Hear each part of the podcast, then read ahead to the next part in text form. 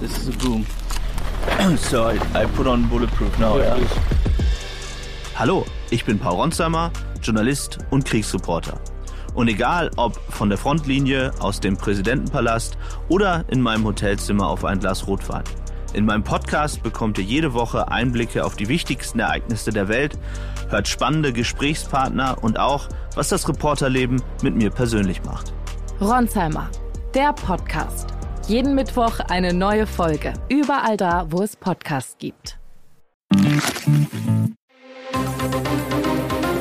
Das Bild News Update. Es ist Freitag, der 2. Februar und das sind die Bild Topmeldungen. Nach massiver Kritik von Kunden, Supermarktchef entschuldigt sich, weil er gegen Nazis ist. Sie weiß, wie es geht. Baerbock kickt in Pöms auf die Torwand.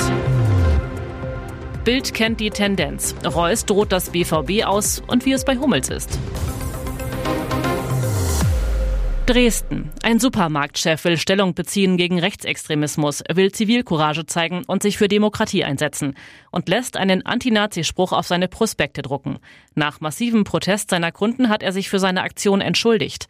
Der Edeka-Unternehmer Peter Simmel, 64 aus Chemnitz, hatte auf dem aktuellen Werbeprospekt seiner insgesamt 20 Simmel-Filialen in Sachsen und Thüringen mit dem Statement für Demokratie gegen Nazis für seine Produkte geworben. Doch den Kunden passte das offenbar gar nicht. In sozialen Netzwerken wurde sogar zum Boykott der Filialen aufgerufen. Jetzt machte der Marktchef einen Rückzieher und entschuldigte sich sogar. Auf der Facebook-Seite von Simmel heißt es nun in einer Stellungnahme, Entschuldigung, es tut mir leid, dass sich mit meinem Begriff Nazis Menschen angesprochen fühlten, welche mit unserer jetzigen Regierung nicht einverstanden sind. Deshalb ist man kein Nazi. Zwei Dortmunder Superstars mit Legendenstatus, zwei unterschiedliche Perspektiven. Zum Ende der Saison laufen bei Borussia Dortmund die Verträge der Altstars Mats Hummels 35 und Marco Reus 34 aus. Sportdirektor Sebastian Kiel 43 sagte gestern bei Sky, wir werden uns zu gegebener Zeit zusammensetzen, uns in die Augen schauen und darüber nachdenken, wie es weitergeht. Bild kennt die Tendenz. So geht's mit Reus und Hummels weiter. Hummels darf sich quasi selber aussuchen, ob er beim BVB noch mal ein Jahr weitermachen will oder ob er die Schuhe an den Nagel hängt. Tendenz, sobald Hummels den Wunsch hinterlegt, noch mal um ein Jahr bis 2025 zu verlängern, geben die BVB-Bosse sofort grünes Licht. Kommt Süle zudem weiterhin nicht auf Topniveau, ist der Bedarf bei Hummels weiterhin groß. Reus hat in einigen Spielen bewiesen, dass er noch ein Faktor sein kann. Problem, er kann nur noch auf der 10 spielen. Tendenz, ein Verlängerungsangebot für Reus wird immer unwahrscheinlicher. Ihm droht das BVB aus. Vor allem, weil der Mittelfeldmann zuletzt immer noch um ein Topgehalt kämpfte. Das Dortmunder Bestreben wird eher sein, ihn nach seiner aktiven Karriere in einer anderen Funktion an den Club zu binden. Leipzig. Erst Nazi-Eklat, dann Ärger mit dem Finanzamt und jetzt ein Drogenskandal. Bei der gefallenen ehemaligen Dschungelkönigin Melanie Müller, 35, wurden im Rahmen einer Finanzrazzia in ihrer Handtasche Kokain und Ecstasy gefunden. Oberstaatsanwalt Ricardo Schulz, 59, bestätigt gegenüber Bild, der Angeschuldigten wird zur Last gelegt, an einem Tag im August 2023 unerlaubt Betäubungsmittel in ihrem Besitz gehabt zu haben. Die Drogen sind ein Zufallsfund. Am 16. August waren Gerichtsvollzieher, Finanz- und Polizeibeamte im ehemaligen Bahnhof Leipzig-Waren in Sachsen, den Melanie Müller zu ihrem Wohnhaus ausgebaut hat, angerückt. Die Ex-Dschungelkönigin soll dem Finanzamt 57.493,88 Euro geschuldet haben. Für die Drogen in ihrer Handtasche hat Müller eine Erklärung. Es soll sich um Restbestände ihres Ex handeln, sagte sie der Morgenpost. Eine Anfrage von Bild ließ Müller bislang unbeantwortet. Am Donnerstag hat König Fußball Einzug ins Auswärtige Amt gehalten.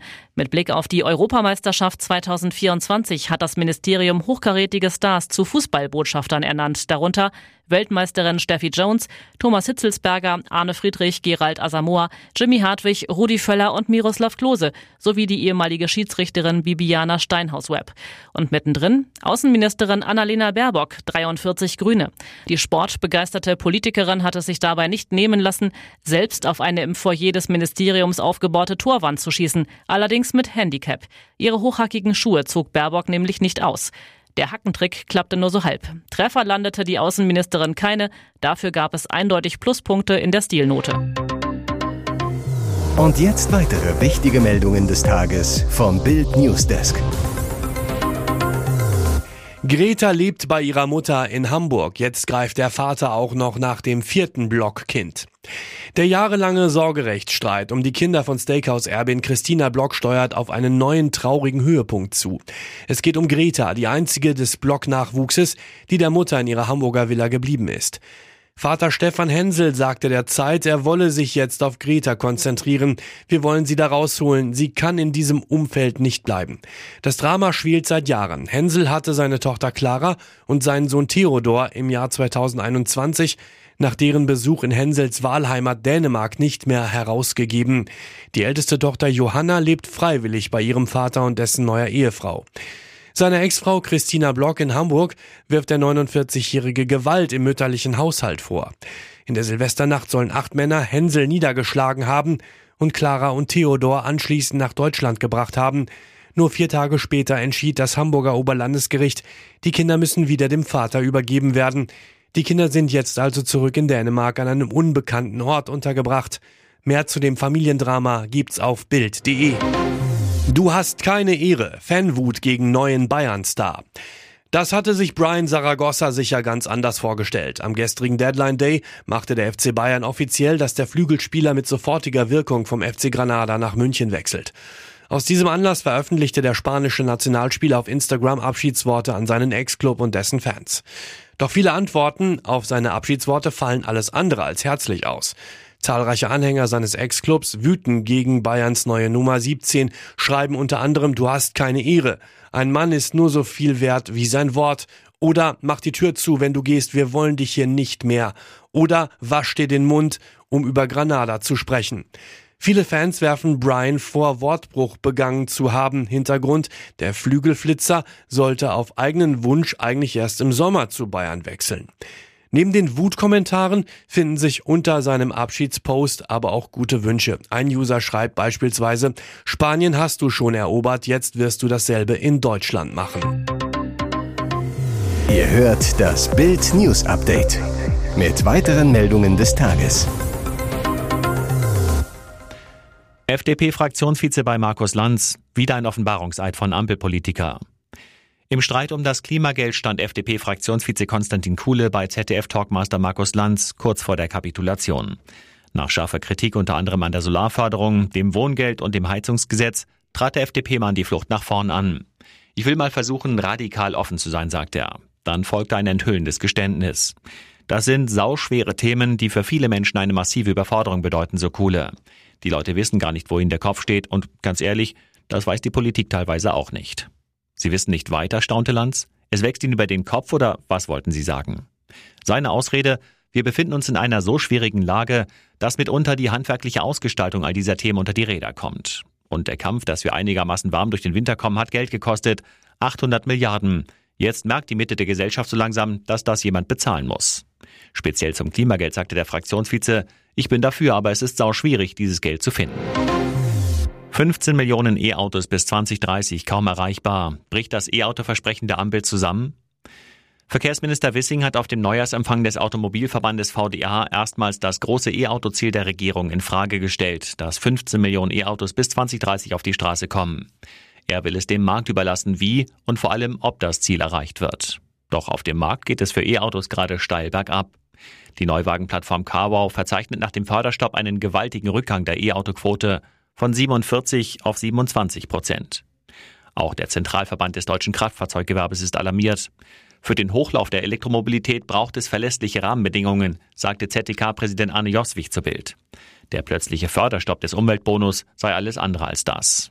Der Gewerbeverband will bei politischen Entscheidungen künftig mitreden. Auch VDA-Präsidentin Müller kritisiert, die Ampel schaffe es nicht, selbstbestimmte und vorausschauende Handlungsfähigkeit zu entwickeln. Noch weniger schaffe sie es, den Eindruck zu vermitteln, eine Strategie und ein klares Zielbild zu haben. Der Dauerkrisenmodus offenbare damit zwei eklatante Mängel. Überregulierung und Bürokratie lähmen Wachstum und Innovationskraft. Das führt zu einem zunehmenden Vertrauensverlust, so Müller. Hier ist das Bild News Update. Und das ist heute auch noch hörenswert. Sie attackierte die Tochter von GNTM Tessa. Prügeln Mädchen fleht mit Brief um Verzeihung. Es zerriss ihr als junge Mutter das Herz. Jetzt gibt es wenigstens einen kleinen Trost. Ex-GNTM-Model und Ex-Dschungelcamp-Kandidatin Tessa Bergmeier kümmert sich als alleinerziehende Mutter rührend um ihre Mädchen, vier und acht Jahre alt.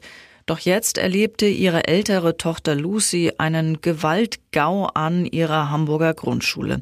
Sie wurde zusammengeschlagen, sogar die Polizei wurde eingeschaltet. Tessa zu Bild, Lucy wurde von einer Mitschülerin gepackt, angegriffen, ins Gesicht geschlagen, getreten und zu Boden geschleudert.